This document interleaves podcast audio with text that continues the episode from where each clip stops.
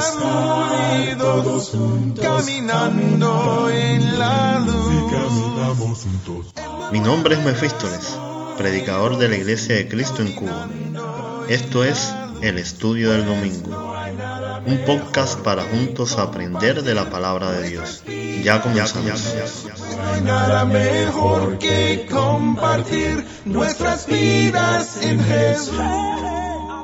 Hola hermanos, ya estamos en el capítulo 2 del libro de Ruth. Seguimos la vida de dos mujeres viudas que llegaron a Belén sin nada en los bolsillos. Las dos han mostrado fe y confianza en Dios. Y si hay algo que he aprendido es que Dios nunca nos defrauda. Ya lo decíamos en el estudio anterior, Jehová el Todopoderoso tiene el control de todas las cosas, lo que nosotros llamamos providencia. Y esto es un ejemplo de eso. Ahora se nos presenta el otro personaje importante de la historia. Dice el verso 1. Tenía Noemí un pariente de su marido, hombre rico de la familia de Elimelech, el cual se llama Boz. Es un pariente de su marido, un hombre rico y poderoso.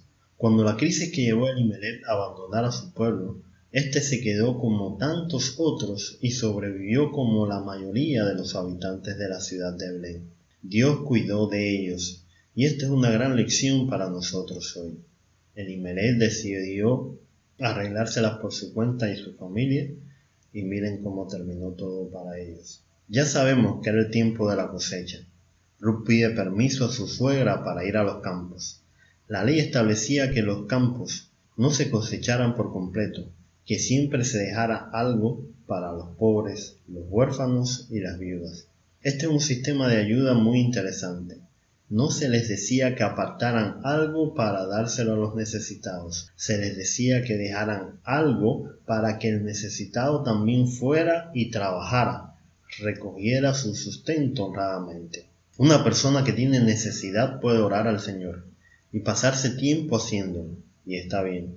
Pero también hay que actuar, buscar opciones, y era lo que estaba haciendo Ruth. El texto nos dice, fue pues, y llegando, espigó en el campo en pos de los segadores. Y aconteció que aquella parte del campo era de vos, el cual era de la familia de Elimelech.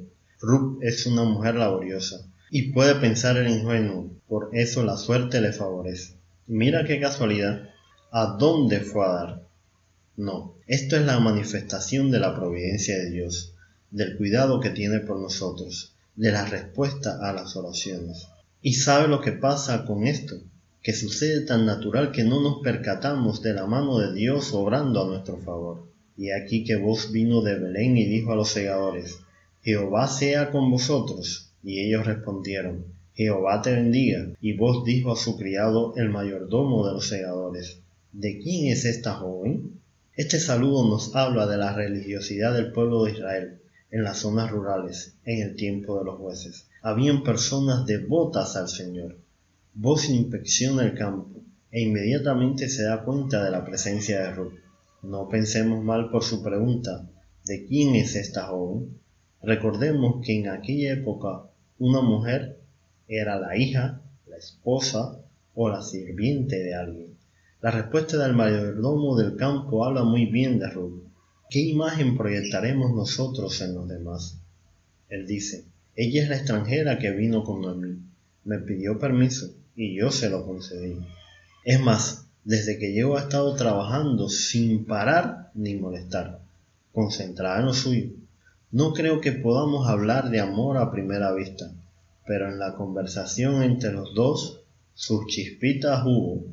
Vos le dice a Ruth, oye, hija mía, no vayas a espiar a otro campo, ni pases de aquí, y aquí estarás junto a mis criadas. Mira bien el campo que siguen, y síguela, porque yo he mandado a los criados que no te molesten, y cuando tengas sed, ve a las vasijas, y bebe del agua que sacan los criados. Cuánta atención con la muchacha.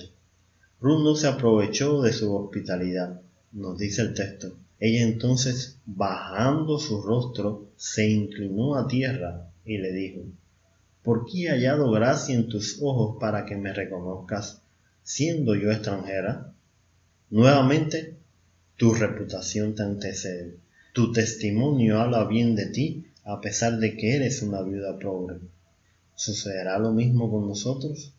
¿Nuestro testimonio hablará bien de nosotros?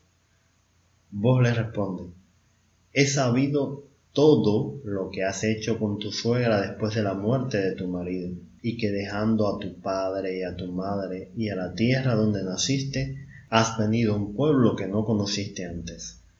Tu sacrificio es digno de admiración y respeto. Y termina diciéndolo, Jehová recompense tu obra, y tu remuneración sea cumplida de parte de Jehová, Dios de Israel, bajo cuyas alas has venido a refugiarte.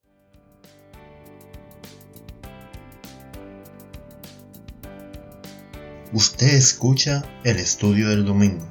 Lo invitamos a que visite nuestra página web compartiendoestudio.gorpress.com.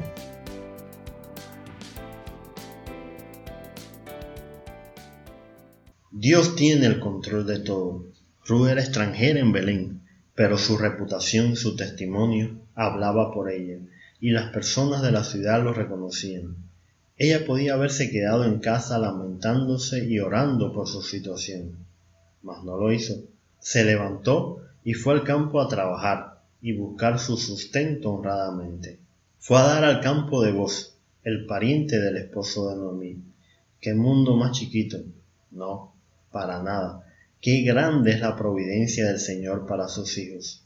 Halló gracia en el capataz del campo porque sus palabras se correspondían con sus hechos que ese mismo día vos decidiera supervisar el trabajo en el campo y se encontrara con ella? Las cosas que hace Dios. Sus palabras, Jehová recompense tu obra y tu remuneración sea cumplida de parte de Jehová, Dios de Israel, no percibía que él mismo sería el escogido por Dios para cumplir esa bendición. Es más, ya lo estaba haciendo. Hermanos, vos tenías razón y lo mismo aplica a nosotros hoy.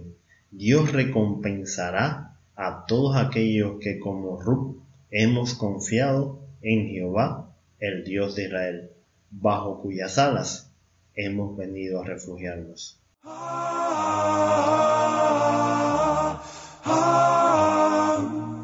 Gracias por escuchar.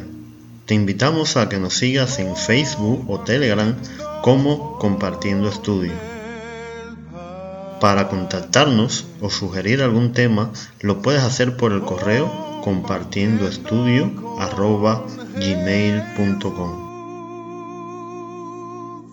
Hasta un próximo episodio. El Señor esté con nosotros.